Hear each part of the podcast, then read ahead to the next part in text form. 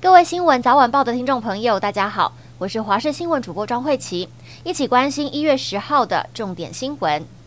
立法院会今天三读修正通过《平均地权条例》部分条文，祭出五大措施遏制炒房，包含明定任何人不得散播不实资讯，最高可处新台币五千万元，还可连续处罚；限制换约转售预售屋或新建成屋买卖契约；建立检举奖金制度；增订司法人购物许可制，并限制于五年内不得办理移转；预售屋买卖契约如有解约情形，建商应在三十日内申报登录资讯。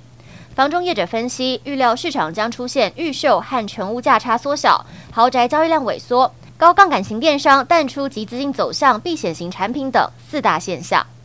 中国在一月八号放宽边境，许多国家不敢大意。韩国政府从二号起要求来自中国旅客入境后需做 PCR，五号起还需在搭机前缴交阴性证明。中国驻韩国大使馆今天发布通知，即日起暂停签发韩国公民赴华访问、商务、旅游、就医、过境以及一般私人事务类短期签证。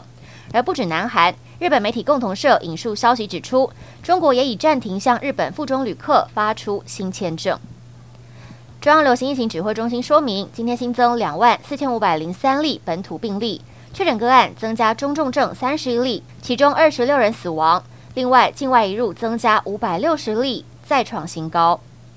日前在中部有魏超集团趁农历年前店家忙碌之际，利用魏超行骗，彰化、云林都有摊商受害。不过，最近有一名在桃园经营槟榔摊的业者表示，假钞已经流传到北部，序号同样是 HR 四八四二六八 XD，请大家留意。还有同样在桃园做小吃生意的店家示警，不仅千元钞票有假，百元钞也有假的。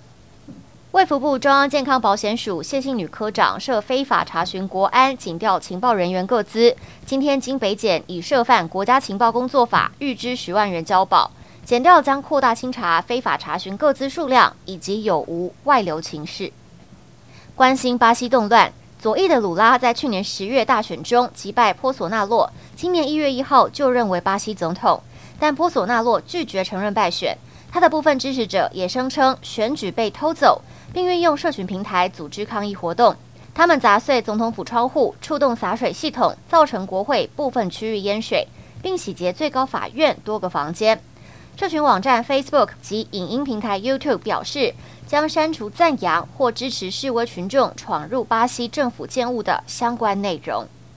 第九十四届美国国家评论协会奖颁奖典礼八号在纽约举行，华裔女星杨紫琼获得最佳女主角奖，成为该奖项四十五年首位获得最佳女主角奖的亚洲女星。